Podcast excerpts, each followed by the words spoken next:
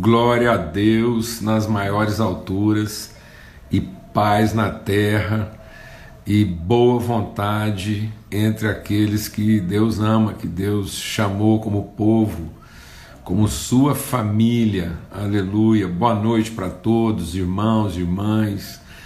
Que privilégio a gente estar aqui na viração do dia, em comunhão uns com os outros e assentados ao redor dessa mesa preparada pelo Senhor, a mesa que Ele preparou, né, com os elementos, com o suprimento de Deus, para a gente poder ministrar, compartilhar isso uns aos outros, amém? Grande privilégio, forte abraço mesmo, alegria. Tempo muito bom ontem de manhã, no começo da nossa semana, a gente esteve compartilhando sobre princípios e muita participação aí. A gente teve é, muito retorno de notícias, de testemunho, coisa maravilhosa, gratidão mesmo a Deus por tudo isso, né? as misericórdias do Senhor se renovando sobre nós a cada manhã. Essa é a causa da gente não ser consumido. Né? Então, começamos a semana com um princípio fantástico né, de transformação.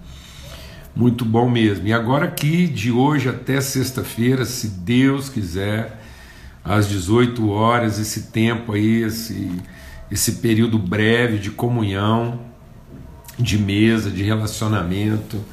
E um forte abraço aí para todo mundo, testemunho assim de alegria. Louvo a Deus pelo empenho dos irmãos em oração, em testemunho, em participação, né, a gente poder repartir. Tenho sido muito abençoado por esse tempo aqui e por aquilo que temos recebido né, de cada um. Maravilhoso mesmo.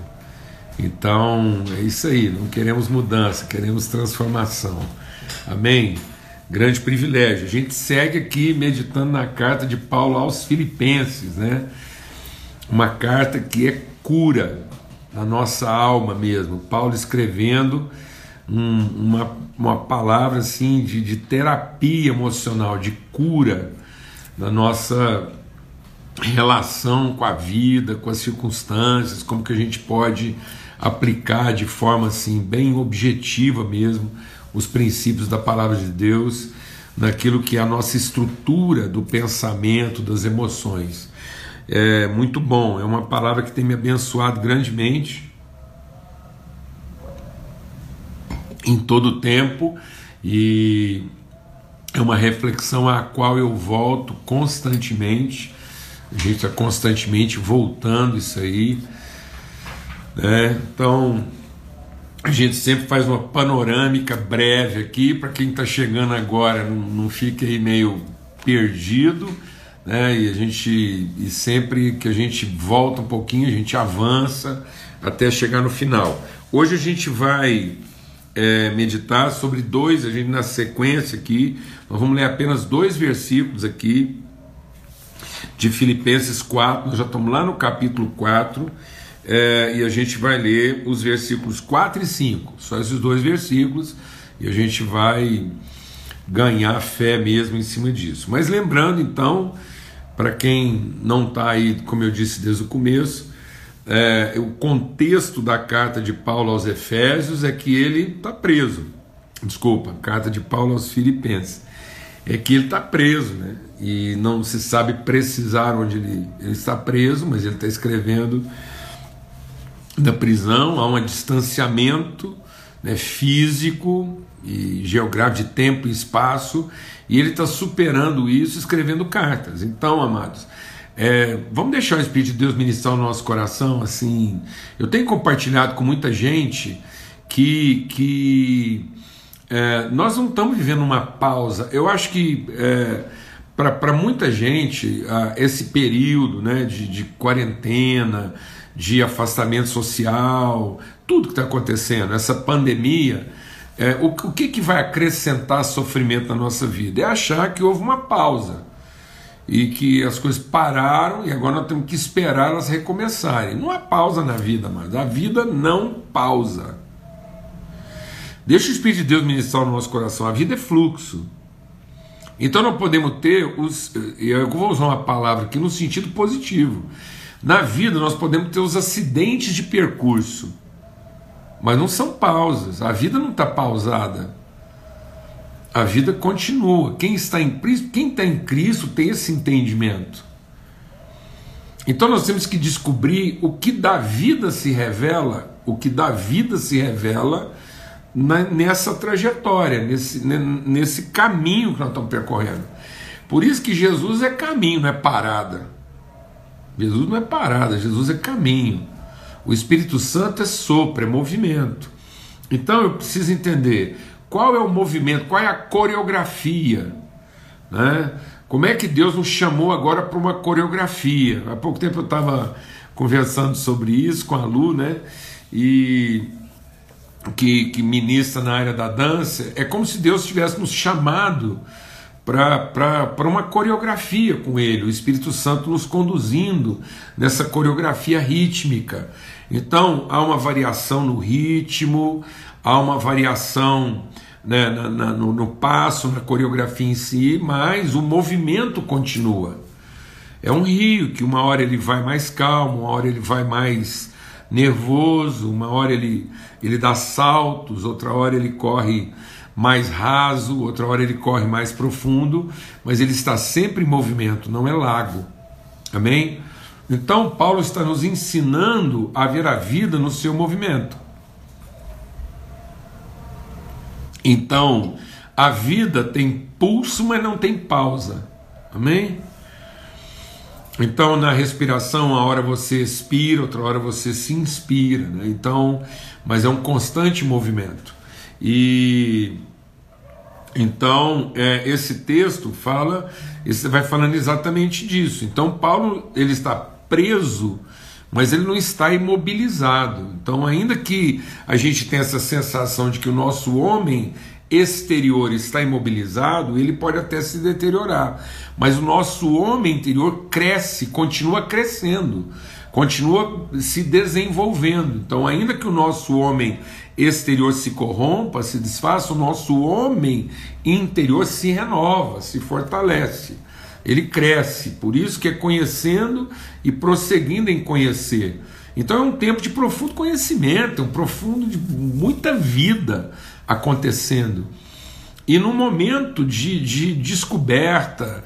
Então deixa o Espírito de Deus ministrar o seu coração, porque inclusive eu tenho conversado com alguns amigos e eu acredito que muita gente pode passar por todo esse período e, e, e ter mais dificuldades ainda quando esse período começar a mudar suas características, por quê? Porque elas ficaram pausadas esperando esse tempo passar, em vez de trabalhar outras coisas na sua vida, em vez de ter sua vida trabalhada em outros aspectos, em vez de se desenvolverem em outras áreas.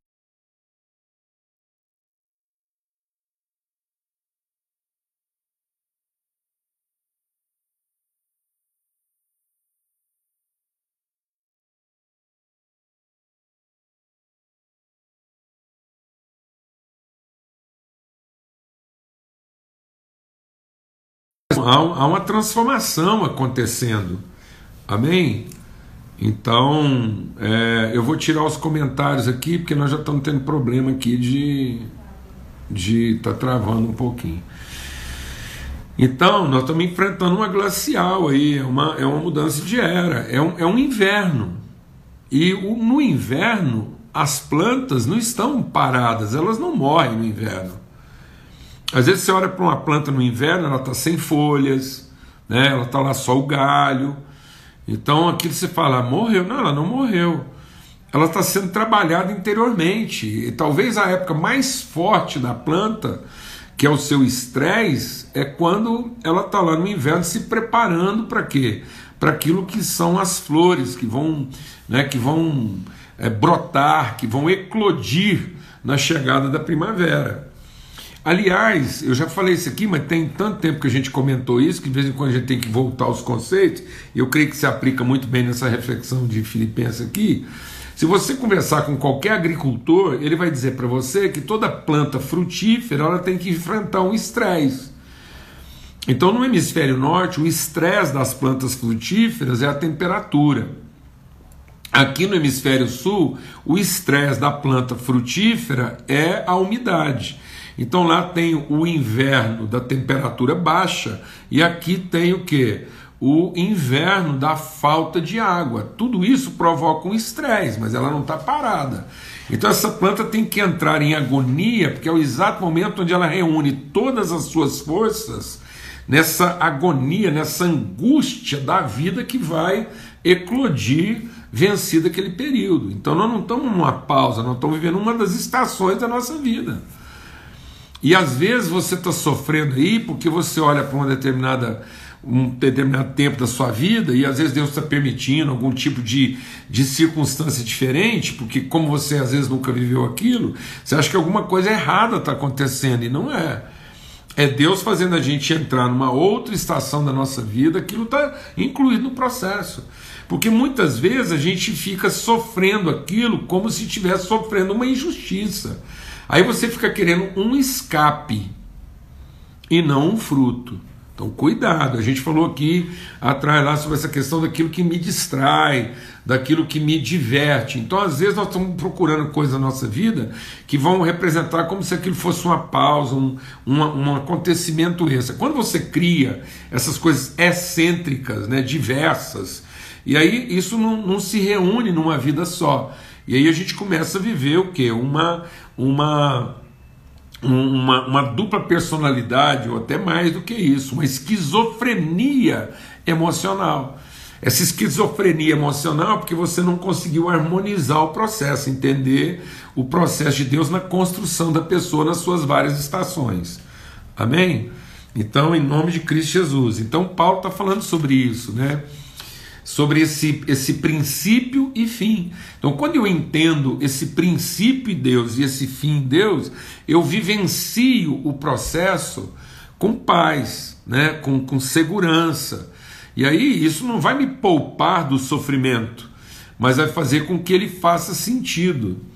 O que mata a gente não é o sofrimento, é a falta da revelação e é, é, é, é, a gente não ter o discernimento né, próprio aqui que tem que acontecer dentro desse período. Então, por isso que ele vai falando: eu estou certo, eu estou seguro, e em nada serei envergonhado, em tudo Cristo será glorificado. Aquele, aquele que gerou em nós o querer dará as condições de realizar. Então, quando é um querer de Deus, quando eu estou vivendo o processo de Deus, você pode ter certeza, todas as condições já foram preparadas para isso. Se é uma coisa que eu preciso conhecer em Deus para dar paz ao meu coração, é que Deus não sai afobado, né, improvisando. Eu, eu, eu, percebo que às vezes tem pessoas que, que acham que Deus é o Deus da improvisação. Tem muita gente que acha que Deus está numa disputa, entrou em campo com Satanás e que ele mesmo não sabe o que vai acontecer e que aos 45 do segundo tempo o resultado desse, desse combate pode mudar. É negativa, mas. Em nome de Cristo Jesus, está tudo dentro de um plano. Né? Então, isso está dentro, isso está fechado dentro de uma vontade soberana. Glória a Deus. Há, há, há algo sendo construído. Eu até eu vou falar para você, para mim a maior raiva do diabo ele, ele perceber que com toda a rebeldia dele, ele está fechado dentro de um plano que ele não pode mudar. Amém? Então, não não imite a raiva do diabo com o seu desapontamento, né? Porque na vida dele raiva e às vezes na vida da gente desapontamento. Então, em nome de Cristo Jesus, sem chance. Amém? Então, em nome de Cristo Jesus. Então, ele vai falando dessa construção. Por isso que ele tem que repetir. Isso é um alimento. Sabe por que muitas pessoas não vencem as, as, as, as, os desafios, os conflitos da sua alma? Porque não repetem a alimentação.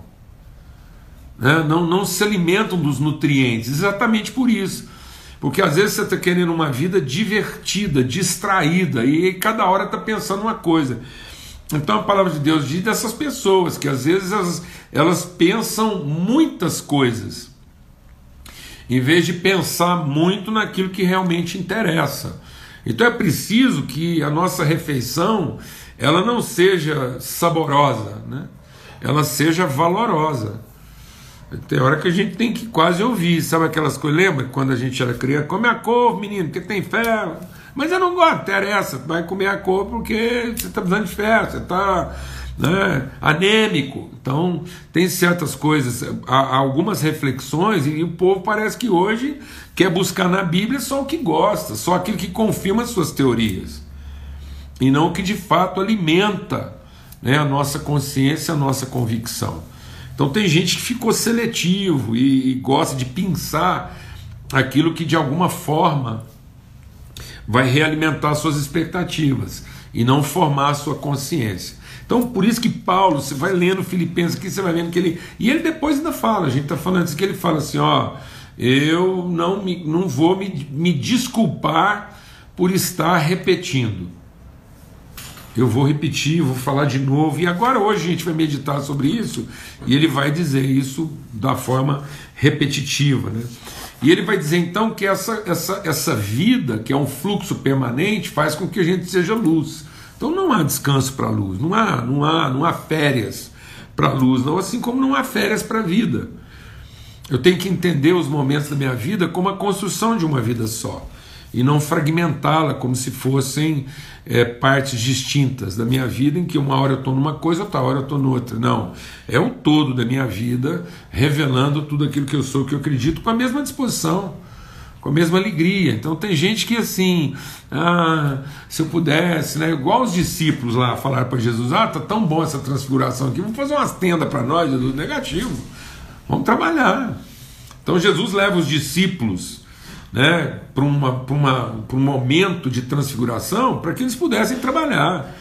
E Jesus trabalha com os discípulos para fazer sentido a, a visão que eles tiveram.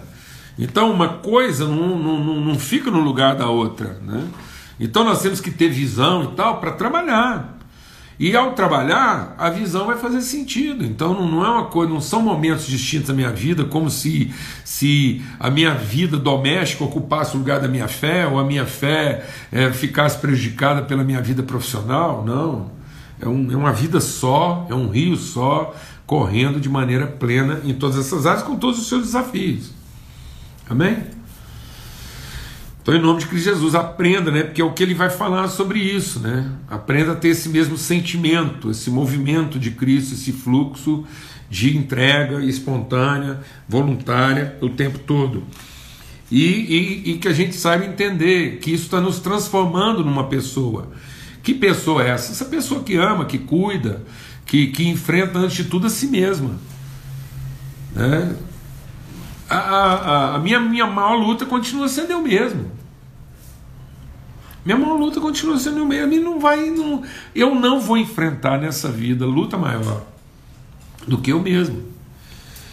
Por mais que, que nos meus sentimentos, às vezes quando eu estou discutindo com alguém, e, e, aí a conversa, às vezes aquilo me, me, me, me mexe emocionalmente, mas lá dentro de mim eu estou lutando a, contra a minha própria reação, sofrendo, porque a minha luta é isso. O, é esse, o maior conflito, meu maior desafio, que é o que Paulo diz, é essa, esse enfrentamento daquilo que são os impulsos, os apetites, carências da minha carne e aquilo que são as convicções e as certezas do Espírito que habita em mim. Mas vamos lá então, e a gente compartilhou né, na sexta-feira, falando sobre isso, sobre então o que é a nossa herança, o que é o nosso propósito de vida as pessoas que a gente ama, né? O nosso galardão vai ser isso.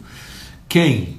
O nosso galardão não é um que concedido com merecimento que nós fizemos. O nosso galardão é um quem concebido e não um, um que conferido. Amém? O que é o nosso galardão como cristão? Um quem concebido e não um que conferido. Então, o, o prêmio da nossa vida não é um que conferido, é um quem concebido. É ver que a vida que estava em nós foi repartida, compartilhada. Meu Deus, se a alegria da sua vida são os números que você conta e não as pessoas que você conhece, então é por isso que Cristo morreu. Cristo passou por tudo aquilo para nos dar um, uma lista interminável de ques conquistados e conferidos, ou para nos transformar naquele quem concebido. A forma como Deus concebe o seu quem, o seu filho, e a gente passa a entrar nesse privilégio também ser instrumento de Deus para conceber outros. Glória a Deus. Então, que a sua alegria não seja os eventos que você produz, os números que você conta, os bens que você conquista, mas que seja perceber que de alguma forma você inspirou alguém. Você ajudou alguém a enfrentar o seu deserto, atravessar a sua noite. Você foi luz na noite de alguém. Não existe maior alegria do que você ter sido luz na noite de alguém. Alguém tem encontrado o caminho, o sentido da vida através do seu testemunho. Amém? Então é isso. E aí, Paulo, então, agora ele vai dizer: portanto, alegrai-vos. Verso 4: sempre no Senhor. E aí ele diz: tá vendo? Eu me inspiro em Paulo. Alegrai-vos sempre no Senhor. Tá bom? Não. Outra vez digo: alegrai-vos não haverá alegria plena, profunda, permanente, constante no nosso coração se nós não fizermos esse esforço, esse empenho repetitivo de trazer à nossa memória, de conservar vivo no nosso entendimento aquilo que nos dá esperança. O nosso problema é que a gente, a gente sem perceber, você vai se entregando aos pensamentos que explicam sua tristeza e não aos pensamentos que justificam sua alegria. A alegria ela é justificada na revelação e a tristeza é explicada no desapontamento. Quanto mais você ficar concentrado em, em pensar nas coisas que estão te aborrecendo e tentando mudar o que está te aborrecendo, mais você está alimentando a sua tristeza. Então, você está no meio de um punhado de coisas, você está num, num lugar onde está tudo errado, Beleza? Então explica Está tudo errado? Então medita e procura conhecer o que Deus te deu e que pode transformar aquela realidade. Mas pare de pensar o quanto você está sendo prejudicado pelo todo errado que está em torno de você. Então, Deus nos fez com necessidades. Necessidade, a falta de alguma coisa, não é necessariamente carência. A necessidade e a falta se tornam carências quando eu me sinto prejudicado pela falta e não desafiado por ela. Então o que, que o diabo fez com a gente? Deus nos colocou num mundo para ser trabalhado, mas ele nos abençoou para cada desafio que a gente enfrentar. Então Deus não nos ensinou a enfrentar desafios para ser abençoado. Deus nos abençoou para enfrentar todo tipo de necessidade e falta. Então a necessidade nunca foi vergonhosa, a necessidade passou a ser vergonhosa o dia que ela se tornou uma carência. Ela se tornou uma carência no dia em que, deixando de pensar a bênção, eu comecei a pensar o prejuízo. Eu comecei a me sentir prejudicado pela falta. Então, sem perceber, eu não estou vendo às vezes que a minha tristeza está arraigada na minha frustração. Então não é a falta em si ou o problema em si que está tirando a sua alegria, é a frustração de achar que a situação podia estar tá sendo diferente ou que você merecia algo diferente. E não que Deus está te colocando numa condição onde tudo aquilo que aparentemente falta é porque Ele te abençoou para trazer revelação. Glória a Deus, amado. Então Deus nunca colocou um filho dele na roubada. Por isso que a palavra de Deus diz, o salmista fala o quê? Ele fala: Eu, eu já estou velho e nunca vi um justo padecer necessidade, nem a sua descendência mendigar o pão. Ele não está falando daquele crente que tem expectativas do que Deus vai dar. Não, ele está falando daquela pessoa compromissada com a justiça. Por isso que é busque o reino de Deus e a sua justiça não o seu direito. Não é busque o reino de Deus e o seu direito e tudo vai ser acrescentado. Não, busque o reino de Deus e a revelação da sua justiça, e nunca vai fazer falta. Você quer viver uma vida onde você vai ter a suficiência de todas as coisas? Então ocupe-se da necessidade dos outros. E aí você nunca vai ter falta de coisa alguma. Porque você vai ser a fonte. Então não evite, deixa Deus ministrar o seu coração, não evite os lugares onde você identifica a falta. O que que acabou com a vida de Ló? Sabe o que que acabou com a vida de Ló? É que quando os dois foram para o monte, o Abraão e o Ló, e o Abraão falou assim: escolhe primeiro Ló. E sabe o que que Ló viu? Ele viu lugares aprazíveis onde as carências dele podiam ser satisfeitas. Sabe onde Ló foi morar? No meio de um prostíbulo. Ele foi morar em Sodoma e Gomorra.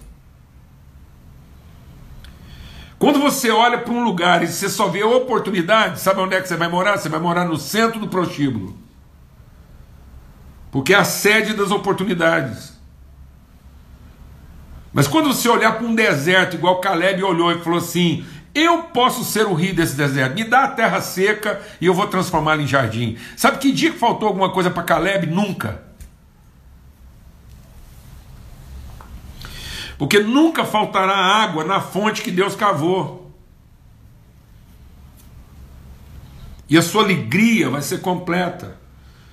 Então, cada vez que você se sente afetado, incomodado por alguma coisa, comece a meditar. Deus nunca me colocou numa roubada, então se tem alguma coisa me incomodando, provavelmente o suprimento já está aqui na minha dispensa. Eu não estou precisando conhecer mais o problema, estou precisando conhecer melhor minha dispensa. E aí, alegria sempre, irmão, porque a alegria no Senhor. Sabe o que, que rouba a alegria da gente? É querer entender, em vez de querer conhecer. Então, vou falar uma coisa. Você está com um punhado de coisa, um punhado de coisa errada, está te incomodando. Então, não tente entender. Vai perder seu tempo. Porque muitas vezes tem certas coisas que você vai morrer sem entender. Mas tente conhecer. Conhecer o que de Deus vai se revelar através da sua vida. Não se ocupe daquilo que você vai receber, procure conhecer o que você tem para oferecer. Aí você vai ser alegre sempre. Então tem muita gente que está querendo entender a situação e está tentando satisfazer os sentimentos. Eu vou falar uma coisa para você: nós vamos morrer sem entender tudo e sem satisfazer os sentimentos. Mas nós podemos conhecer conhecer a Deus e prosseguir em conhecer. Quanto mais a gente conhece a Deus, maior é a nossa alegria. E a nossa alegria é completa. Então Paulo está dizendo: alegre-se no Senhor. Alegre-se em quem? No Senhor. Se você está tentando achar alegria em alguma outra coisa ou em alguém, vou falar uma coisa para você: perdeu seu tempo. Porque a nossa alegria está no Senhor. A nossa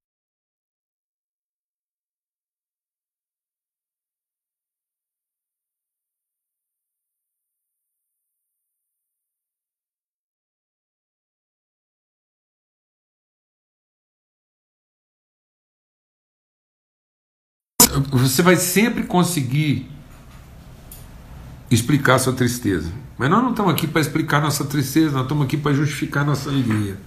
E aí, quando alguém perguntar para você assim, de onde vem a sua alegria? Do Senhor. Mas mesmo uma situação dessa, é. Mas você não está triste? Não, não. Você perguntou de onde vem minha alegria. Você quer saber qual é a minha tristeza? Minha tristeza é porque a plenitude de Deus não está revelada aqui. Então, você não perguntou da minha infelicidade. Existe infelicidade? Não. Existe tristeza? Com certeza.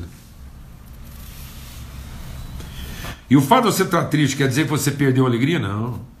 A minha alegria continua sendo no Senhor para conseguir enfrentar essa tristeza, essa tristeza, sem deixar que isso se torne uma infelicidade. Porque o dia que eu perder a alegria, que me dá condições de enfrentar essa tristeza, eu me tornei uma pessoa infeliz. Sabe o que é uma pessoa infeliz? Uma pessoa frustrada, desapontada, amargurada, ressentida. Sabe o que é uma pessoa infeliz? Uma pessoa procurando entender o que está acontecendo com ela, em vez de conhecer o que de Deus quer se revelar através dela. Então, amados, nós fomos feitos com necessidades. Agora, por que, que as necessidades não eram vergonhosas? Porque nós estávamos do lado da fonte. O que, que o diabo fez? Ele escondeu a fonte. A partir do momento que ele escondeu a fonte e projetou para nós uma expectativa, agora nós nos tornamos pessoas infelizes, porque agora toda necessidade nossa é vergonha. Por isso que Paulo diz: sabe que dia que eu vou ser envergonhado? Nunca. Porque eu nunca vou ficar aqui trabalhando à procura da minha própria satisfação. Agora, você não está satisfeito? Fica triste, fica triste, mas não se torne infeliz. Havia tristeza no coração de Paulo, Mas não havia infelicidade, porque ele está dizendo uma coisa que alegria não é uma sugestão, alegria não é um pedido, é um mandamento. Paulo não está dizendo assim, ah, vocês podiam ficar alegres. Paulo não está fazendo um malabarismo, mas eu vou falar uma coisa: tem hora que a gente fica fazendo uns malabarismos na igreja para ver se o povo fica satisfeito. Igreja não era lugar para a gente ficar fazendo malabarismo, não. A igreja era um lugar para todo mundo já chegar assim, resolvido, alegre, para ser a alegria daqueles que vão chegando com as suas tristezas. Agora tem hora que a gente tem que ficar produzindo entretenimento para crer, para ver se, se, se, o, se o culto fica divertido. O encontro dos cristãos não tinha que ser um negócio divertido, mano. Porque nasceu para ser alegre. A alegria do Senhor é a nossa força. E alegria é mandamento, é transformação do entendimento pelo conhecimento de Deus. Vamos terminar aqui. Ele fala assim: E seja a vossa moderação conhecida todos os homens. Nessa versão aqui está escrito moderação, mas eu convido você a procurar outras versões aí que você puder achar. Porque aqui fica achando que moderação aqui é assim, no sentido da. da de uma certa cautela. Não. A palavra original para moderação aqui é gentileza, gentleness. De todos os homens. Sabe o que quer dizer isso? Qualquer. Deixa Deus ministrar o nosso coração aqui. Qualquer tipo de gente que chegar na gente vai encontrar nossa gentileza E eu quero falar uma coisa aqui para os irmãos. A gente está ficando tão religioso e tão cheio de direito na nossa fé que parece que a gente perdeu a responsabilidade de ser gentil,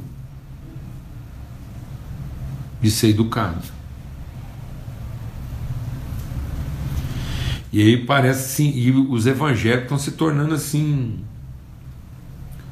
Vou falar uma coisa, tem hora que está ficando assim difícil lidar com a presunção, com a soberba, com a arrogância e com a truculência evangélica. Parece que para dizer que a gente é crente em Jesus, a gente tem que ser rude, desrespeitoso, agressivo. E a gente ainda se explica nos outros. Como se para expulsar um demônio a gente tivesse que virar um satanás. Não, mano, pelo amor de Deus. Nada nessa vida justifica a nossa grosseria. Nada justifica. Por isso que ele está falando que é de todos os homens. A gente pensa que todos os homens seriam todos os homens da terra. Não. Qualquer tipo de gente Qualquer tipo de gente, gente que te entende, que não te entende, gente que te aceita, que não te aceita, gente que pensa igual a você, gente que pensa contrário a você, todos os contrários, gente que te humilha, gente que constrange, gente que te chama de sem vergonha, de mentiroso, qualquer tipo de gente. Vai encontrar nosso quê? Gentleness, nossa gentileza nosso trato. Paulo falou para Timóteo: Timóteo, seja exemplo dos fiéis, pela sua bondade e pelo seu trato. Amado, pelo amor de Deus, hein? eu vou falar uma coisa assim básica, rasa. Tem gente que usa a fé para furar fila. Não. Não, assim. Tem gente que usa posição na igreja para comer primeiro. Não, é editoral. É, é assim, é um, é um tipo de uma coisa assim que não, não cabe. Isso nem nos tempos medievais. Só na escravatura que o chefe lá, o senhorio, sentava na mesa e o povo tinha que comer o seu resto. Aqueles pais, sabe aqueles pais esquisito? Que os filhos só se serviam depois que ele comeu? Como se os filhos tivessem que comer o que sobrou depois que ele satisfez seu apetite? Depois que ele foi lá e cortou o filé, quem quiser que se contenta lá com, com, com o que sobrou? Não, pelo amor de Deus. Isso é uma vergonha. E no entanto, e no entanto, eu vou falar uma coisa para você: tem hora que nós estamos explicando isso como se isso fosse espiritualidade. Como se isso fosse espiritualidade. Não, mas isso é lascívia. Isso é a forma mais aviltante de satisfazer as carências. Amém? Aqui está reconectando. Eu espero que a gente consiga terminar. Em nome de Cristo Jesus. Ó, só com alegria a gente consegue ser gentil. Gente amargurada, o nome já diz, fica amargo. Gente grossa, com discurso agressivo, é porque no fundo esconde suas amarguras, suas frustrações, seus desapontamentos. E agora quer usar muitas vezes a fé como pau de bater em doido para mostrar o seu poder. Em nome de Cristo Jesus. Em nome de Cristo Jesus. Revele sua alegria na sua gentileza.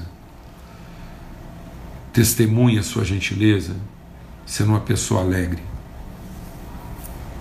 Ainda que o seu coração esteja carregado de tristeza. Em nome de Cristo Jesus, o Senhor. Vamos orar? Com angústias e alegrias. e pedindo a Deus que a gente consiga ser gentil com as pessoas. Qualquer tipo de pessoa. Pai, muito obrigado pelo teu amor e pela bênção do teu Espírito.